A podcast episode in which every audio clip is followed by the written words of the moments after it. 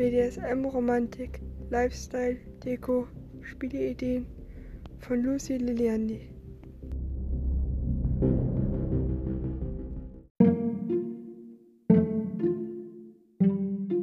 Spielidee vorlesen lassen.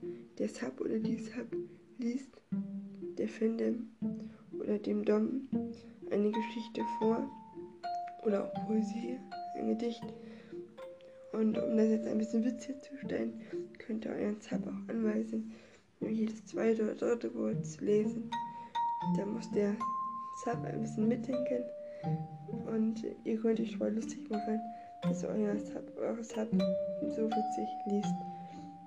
Und ihr könnt dann auch selber vorlesen und den Sub praktisch schon beibringen, wie man richtig liest. Also die Spiele, die eignen sich sehr gut ähm, als Vorspiel, also abends, morgens oder generell vor einer Session. Und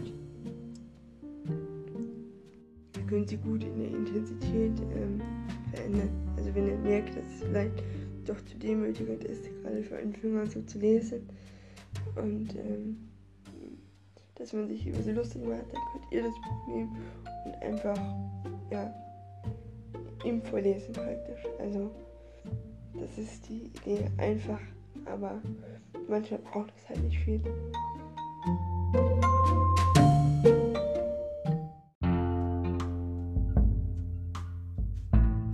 Traut euch, gemeinsam leidenschaftlich zu spielen. Das war eine Podcast-Folge von BDSM Romantik, Lifestyle, Deko und Spielideen. Mein Name ist Lucy Liliandi und vielen Dank fürs Zuhören. Bis dann.